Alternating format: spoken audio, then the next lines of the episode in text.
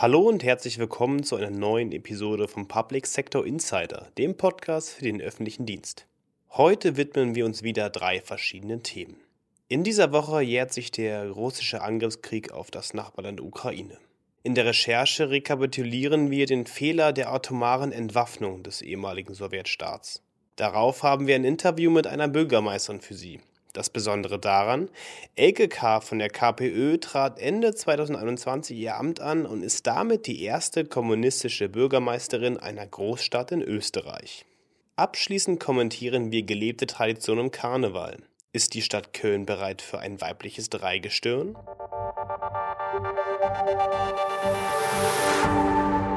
An diesem Freitag heißt es ein Jahr Krieg in Europa. Zeit für uns zurückzuschauen, welche Ereignisse nach dem Fall der Sowjetunion auf die ukrainische Souveränität Einfluss genommen haben. Dorothee Frank über die Außenwirkung von Atomwaffen.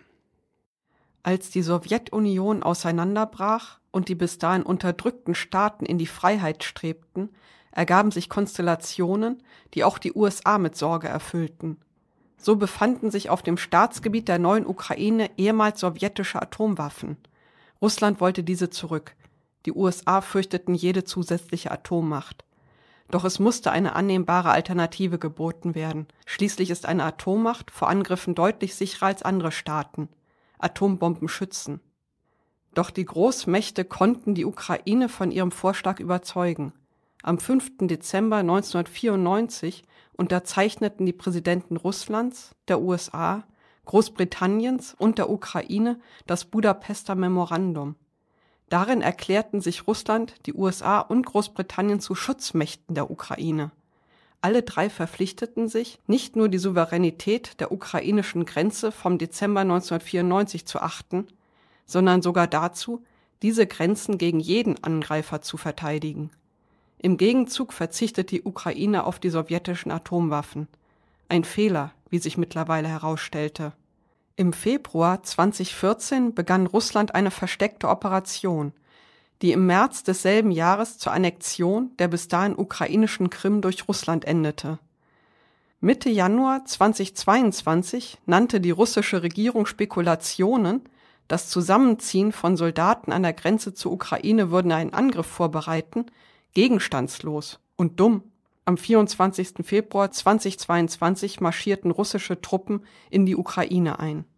Die Auswirkungen auf Europa beschrieb Bundeskanzler Olaf Scholz auf der Berliner Sicherheitskonferenz. Russlands Überfall auf die Ukraine Ende Februar hat unser Sicherheitsumfeld dramatisch verändert. Die Fundamente unserer Sicherheit sind weiter solide, die transatlantische Freundschaft und die enge Kooperation in der Europäischen Union. Die europäische Sicherheits Ordnung der vergangenen Jahrzehnte aber hat Russland mit seinem völkerrechtswidrigen imperialen Angriffskrieg zertrümmert. In wenigen Tagen ist der russische Angriff auf die Ukraine genau ein Jahr her. Ein Jahr, in dem sehr viele Unschuldige starben und sehr viel mehr zu Invaliden wurden. Das Leid ist zurück in Europa. So berichtet die Ukrainerin Valentina in unserem Podcast Voices in Defense Since uh, the Russian army attacked Ukraine, thousands of civilians have been killed and whole towns reduced to rubble, uh, while millions of Ukrainians have fled their homes. Uh, war still continues. Everyday people are under attack by rockets. Uh, living in Ukraine is dangerous, uh, but some people don't have any option. It's their home, and um, we will fight for our freedom till the victory. Auch wenn bisher kein Ende des Krieges abzusehen ist, die Botschaft Valentinas ist klar. Die Ukraine muss vollständig befreit werden, erst dann ist der Sieg erreicht. Österreich ist ein konservatives Land. Damit ist es umso erstaunlicher, dass ausgerechnet unsere Nachbarn die einzige kommunistische Bürgermeisterin einer Großstadt im deutschsprachigen Raum stellen. Aber wie sieht kommunistische Stadtpolitik überhaupt aus? Und was kann die deutsche Linke von der österreichischen lernen? Diese und weitere Fragen hat mein Kollege Matthias Lorenz der Grazer Bürgermeisterin Elke K. gestellt. Frau K., schön, dass Sie heute bei uns sind. Ja, freut mich auch, Herr Lorenz. Guten Tag. Frau K., Sie sind seit ähm, November 2021 Bürgermeisterin der Stadt Graz, der zweitgrößten Stadt Österreichs. Und Sie sind das erste Mitglied der Kommunistischen Partei Österreichs in diesem Amt. Wo liegen denn Ihrer Ansicht nach die Besonderheiten einer kommunistischen Stadtpolitik? Also ich bin äh, als Frau äh, und als Kommunistin äh, die erste Bürgermeisterin. Und äh, das ehrt unsere Bewegung auch sehr. Also ich begegne diesem Ressort mit großem Respekt, aber dadurch, dass ich gemeinsam mit vielen Mitstreiterinnen meiner Bewegung schon sehr lange in der Kommunalpolitik tätig sein darf, als Stadträtin doch fast 16 Jahre und vorher auch als Gemeinderätin seit 1993, äh, gibt es sehr viel kommunalpolitische Erfahrung und dadurch schaffen wir auch diese neue Herausforderung äh, recht gut, ich persönlich, aber gemeinsam auch mit meinem Team und mit meinen anderen Mitstreitern. Die KPÖ ist in Graz zur stimmenstärksten Partei geworden. Das sind 29 Prozent, die sind aber nicht 100 Prozent. Insofern äh, sind wir gemeinsam mit unseren Koalitionspartnern, den Grünen und der Sozialdemokratie, haben wir jetzt eine Mehrheit. Und unser gemeinsames Ziel ist in jedem Fall in dieser Periode einen Weg einzuschlagen, äh, der Soziales und Ökologisches in den Vordergrund stellt dass auf keinen Menschen auch in diesen schweren Zeiten vergessen wird und unsere Ausrichtung, auch der Budgetschwerpunkte, sich immer nach dem richtet, dass alle Menschen eine Lebensqualität und ein besseres Leben in unserer und meiner Stadt vorfinden.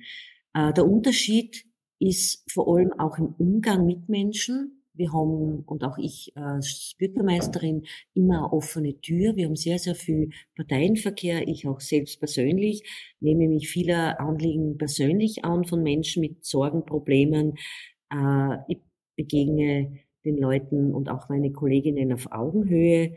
Wir sind uneigennützig und wir versuchen, keine Versprechen zu machen, die wir auch nicht halten können. Das haben wir in der Vergangenheit immer so gepflegt dass Wort und Tat übereinstimmen müssen.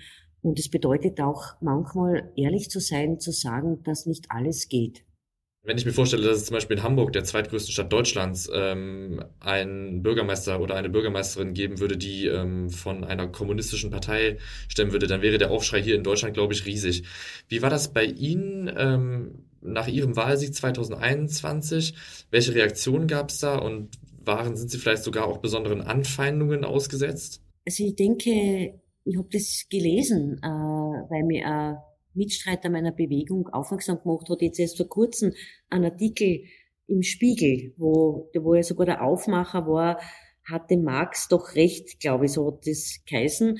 Und selbst dort ist man zum Schluss gekommen, dass da das System, in dem wir leben, der Kapitalismus, äh, uns auf dieser Welt und auf unserem Planeten sehr wohl in eine Sackgasse geführt hat, weil er zu immer ungerechteren Verhältnissen geführt hat und eine große Belastung für die Menschheit auf dieser Welt geworden ist. Und ähm, zu dem Befund ist ja sogar eben der Artikel gekommen, da braucht es nicht einmal die kommunistische Partei, weil dass wir Riesenprobleme mit der Umverteilung haben, dass es Kriege auf dieser Welt gibt, wo es ja nicht darum geht, den Menschen zu helfen, sondern wo es immer nur um Machtkonzentration, um, um Ressourcenraubbau geht, um Einfluss zu gewinnen. Und, und deshalb ist sozusagen unsere Weltanschauung und die Analyse, dass wir in dem, in dem System selbst das Problem zu sehen haben, ja nicht falsch. Ähm, historisch betrachtet, weil Sie Hamburg angesprochen haben, muss man natürlich sehen, dass die KPÖ nicht zu den politischen Establishment nie gehört hat. Wir kommen aus der Geschichte, aus der Arbeiterbewegung heraus. Und äh, das hat in Österreich, hat die KPÖ einen ganz, ganz eigenständigen Weg. Wir kehren zu den Gründungsparteien und insofern ist die KPÖ in Österreich vielleicht auch nicht in dem Maße wie Aussätzige behandelt worden, wie das vielleicht in Deutschland war. Aber der Zuspruch und das Vertrauen in unsere Bewegung, ähm, der ist erarbeitet worden. Wir versuchen, gesellschaftspolitische Themen einerseits anzusprechen, wo es im Großen eine Veränderung braucht, aber wir tragen unsere Weltanschauung nicht wie eine Monstranze vor uns her, sondern in erster Linie versuchen wir dort, wo wir leben und arbeiten, äh, Verbesserungen tagtäglich für die Leute zu erreichen. Und das sehen und spüren die Leute auch. Und das ist mit der Grund, warum wir eigentlich auch keinen Anfeindungen ausgesetzt sind. Das heißt, wenn ich Sie richtig verstehe, ähm, stellen Sie in Graz auch jetzt nicht permanent die Systemfrage, sondern es sind eher die konkreten Probleme der Menschen, die zuerst angegangen werden. Die, die kommunale Ebene ist das beste Instrument, um zu verstehen, wo die Fehlentwicklungen da sind. Weil wo wendet sich ein Mensch hin, wenn er nicht mehr weiter weiß? Natürlich zu, äh, zu den Einrichtungen, zu den Initiativen und zu den Kommunalpolitikerinnen dort, wo man lebt. Äh, und jedes Gebrechen, wo es im Großen nicht funktioniert, äh, spürst du dort vor Ort ganz konkret. Und auch wenn wir eine Partei mit großen Zielen sind und eine Weltanschauung kommt, die ja letztendlich ein Instrument ist, um die Welt zu begreifen und zu verstehen, nicht mehr als der Marxismus. Äh, und das ist aber wichtig, weil die Menschen ja nicht selbst schuld sind an ihren Elend, äh, sondern dass das immer Gründe hat, warum das so ist. Und insofern ist es notwendig, auch darüber zu reden, zu informieren, äh, Veranstaltungen, äh, Initiativen auch in großen Fragen zu machen, aber helfen konkret musst du äh, tagtäglich. Also es hilft die Leute nicht, sie auf eine bessere Welt nur zu vertrösten. Das ist ja ganz wichtig, äh, das zu begreifen. Zum Abschluss würde ich aber tatsächlich ganz gerne nochmal einen Blick auf den Vergleich Deutschland-Österreich wagen. Wenn ich jetzt nach Deutschland gucke, ähm, und natürlich kann man die Linke in Deutschland jetzt äh, wahrscheinlich nur sehr bedingt äh, mit der KPÖ in Österreich vergleichen. Aber trotzdem ist ja generell auch das, das linke Lager in Deutschland im Moment ähm, sehr geschwächt. Deswegen die Frage, wo liegt denn, also nochmal kurz zusammengefasst, wo liegt Ihr ähm, Erfolgsgeheimnis? Ähm, äh, lieber Herr Lorenz, also was es ganz sicher nicht gibt in der Politik, ist eine Blaupause. Aber eins ist, glaube ich, schon, ähm, dem Politikstil, den wir seit Jahrzehnten pflegen in Graz und der auch dazu beigetragen hat, dass wir auf Landesebene in der Steiermark vertreten sind, der, glaube ich, ist nicht falsch. Das hat mit einer sehr unpräditiösen Art und Weise zu tun, dass man äh, sich nicht als etwas Besseres fühlt. Dort, wo man wirkt politisch, muss man immer schauen, dass es allen gut geht. Egal, von wo wer kommt, welche Religion wer her hat. Es gibt Regeln, die einzuhalten sind für alle, die müssen auch für alle gelten, aber die Rechte und Pflichten müssen immer für alle Menschen gelten. Und deshalb kann man sich auch nur eine bessere Welt erreichen, wenn man sie immer für alle einsetzt. Weil sobald du versuchst, nach dem Prinzip Teile und Herrsche zu agieren, äh, hast du immer eine Gruppe, die anscheinend schuld ist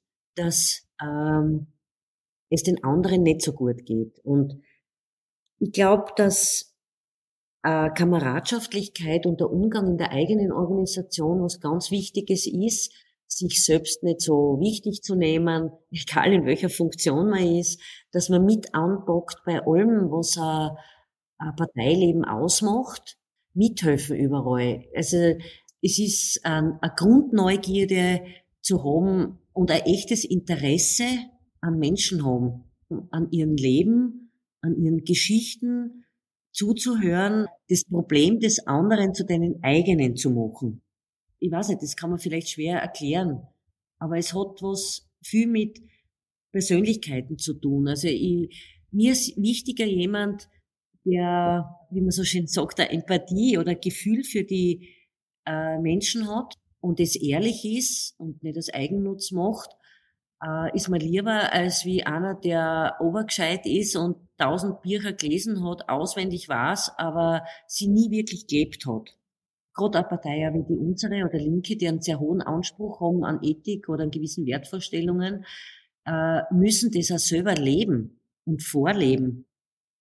Und äh, das mag so banal klingen alles, äh, ist es aber gar nicht. Es hat viel mit Umgang zu tun, weil nochmal gescheite Sachen sagen eh viele, äh, und was vielleicht auch ganz wichtig ist, nicht jedes Wort auf die Waagschale leben, nicht nur in Schwarz-Weiß-Mustern denken, das ist etwas, was ich persönlich gar nicht aushalte.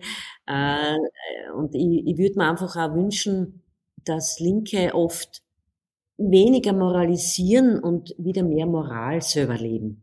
Frau K., vielen, vielen Dank für das Gespräch. Ich danke Ihnen auch, Herr Lorenz. Alles Gute. In dieser Woche endet die Karnevalsaison. Dann müssen Jeckinnen und Jecken wieder über ein halbes Jahr die Füße stillhalten. Eine große Tradition des Festes spielt die Prinzenproklamation in Köln. Aber warum ist die ganze Veranstaltung eigentlich so männlich dominiert? Ist Köln nicht endlich bereit für ein weibliches Dreigestirn? Bei der Prinzenproklamation hat Oberbürgermeisterin Henriette Reker diesen Wunsch zumindest schon einmal in den Raum geworfen.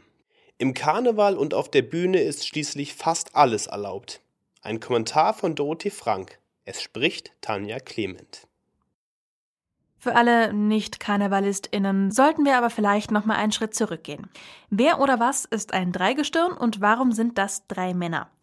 Das Dreigestirn aus Prinz, Bauer und Jungfrau gehört in Köln seit circa 1870 fest zum bunten Treiben. Eingeführt wurde es nach der Karnevalsreform 1823 schrittweise. Der Prinz ist Regent des Karnevals, die Jungfrau repräsentiert die Stadt Köln, der Bauer die im Mittelalter mächtige Reichsbauernschaft.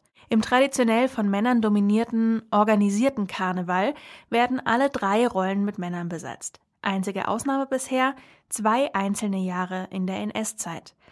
Dort gab es schon einmal Frauen im Dreigestirn, wenn auch nicht als Prinz. 1938 und 1939 gab es, entsprechend der Wertvorstellungen der NS-Zeit, eine weibliche Karnevalsjungfrau in Köln. Denn die Darstellung einer weiblichen Figur durch einen Mann war der NSDAP zu nah an der Homosexualität. Verständlicherweise wollte man nach dem Krieg an diese neue Tradition nicht anknüpfen und kehrte zurück zum rein männlich besetzten Dreigestirn. Aber seitdem sind mehr als 70 Jahre vergangen.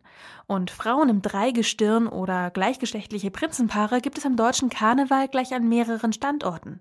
Ist es also Zeit, dass Köln hier nachzieht? Ja, ich weiß, das ist gelebte Tradition, aber das haben wir schon immer so gemacht, ist doch schon lange kein valides Argument mehr.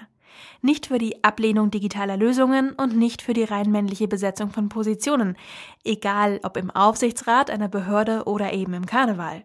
Warum nicht mal ein weiblicher Prinz? Oder eine Bäuerin, eben weil im Karneval alles erlaubt ist.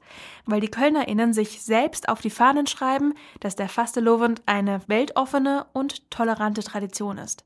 Ich will keine Frauenquote für den Karneval einführen, aber ein bisschen Offenheit hat doch noch niemandem geschadet.